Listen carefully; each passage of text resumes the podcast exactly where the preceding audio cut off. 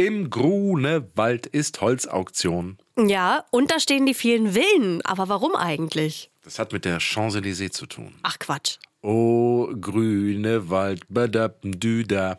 Also so ein bisschen, so könnte es klingen. Und dem Westwind. 100% Berlin. Ein Podcast von RBB 888.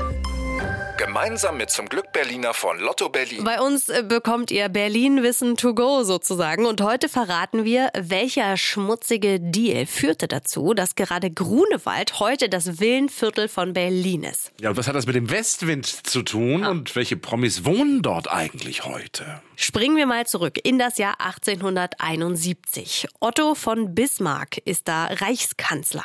Er hat gerade einen Krieg gegen Frankreich gewonnen und ist dann in Paris, der französischen Hauptstadt. Und klar, er, er guckt sich auch die Champs-Élysées an und ist ganz begeistert. Was für eine Prachtstraße. Sowas will er in Berlin auch haben. Er überlegt, hm, welche Straße könnte denn bei uns so eine richtig dolle Prachtstraße werden? Und er kommt auf den Kurfürstendamm. Ja, den gibt's zu dem Zeitpunkt schon. Aber das ist mehr so ein Reitweg. Also nichts Schickes.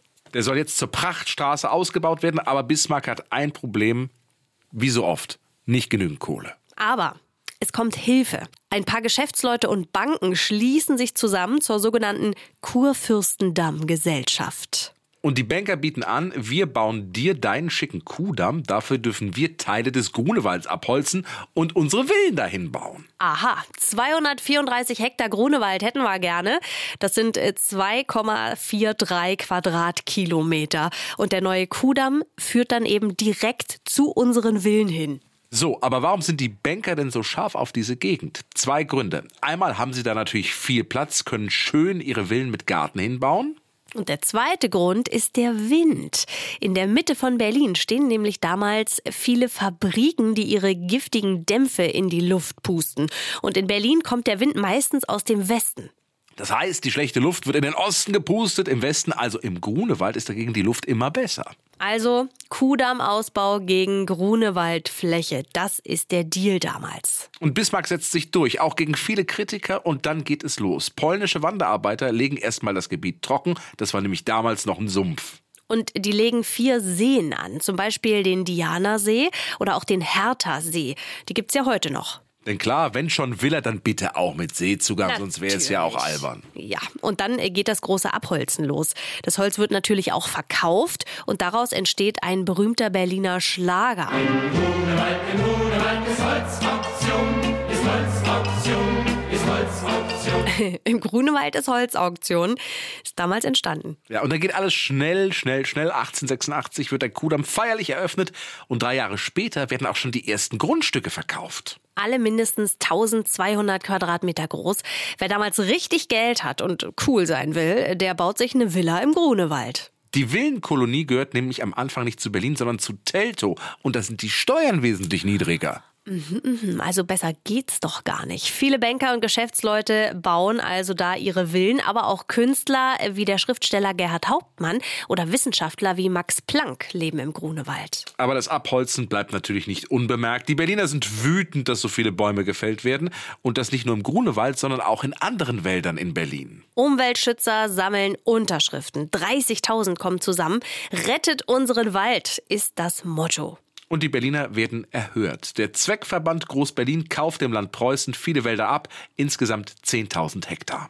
Für 50 Millionen Goldmark. Der Deal ist der sogenannte Dauerwaldvertrag, wird 1915 abgeschlossen und das heißt, die Wälder gehören jetzt Berlin und dürfen nicht mehr bebaut werden. Und dieser Dauerwaldvertrag, der hat Auswirkungen bis heute, denn er ist einer der Gründe dafür, dass Berlin heute so viele Wälder hat und so grün ist. Und das nur, weil Bismarck eine schicke Prachtstraße haben wollte. Verrückt. Aber wie geht's jetzt weiter mit unserer Villenkolonie? So ab den 1930er Jahren beginnt eine dunkle Zeit, die Nazis kommen an die Macht. Viele jüdische Villenbesitzer werden vertrieben. NS-Größen wie Heinrich Himmler ziehen dafür ein. Und vom S-Bahnhof Grunewald fahren Züge ab, die tausende Juden in die KZs bringen. Ein wirklich dunkles Kapitel. Nach dem Krieg werden viele Villen wieder aufgebaut. Und jetzt springen wir mal in die Gegenwart ins Jahr 2022. Wie sieht es denn da heute aus? Welche Promis wohnen jetzt da? Jetzt zum Beispiel Sarah Connor. Die Sängerin hat dort eine Villa. Oder der DJ Paul van Dyk? Oder Schlagerstar Bernhard Brink, der hat da auch sein Domizil. Thriller-Autor Sebastian Fitzek, der schreibt dort seine Bestseller. Ja, oder Olli Schulz, der Sänger und Moderator. Und klar, auch Politiker haben dort ein Zuhause gefunden. Joschka Fischer, unser ehemaliger Außenminister, ist Grunewaldler zum Beispiel. Und im Grunewald? Im Grunewald ist heute keine Holzauktion mehr. Nee. 100% Berlin. Ein Podcast von RBB 888. Gemeinsam mit zum Glück Berliner von Lotto Berlin.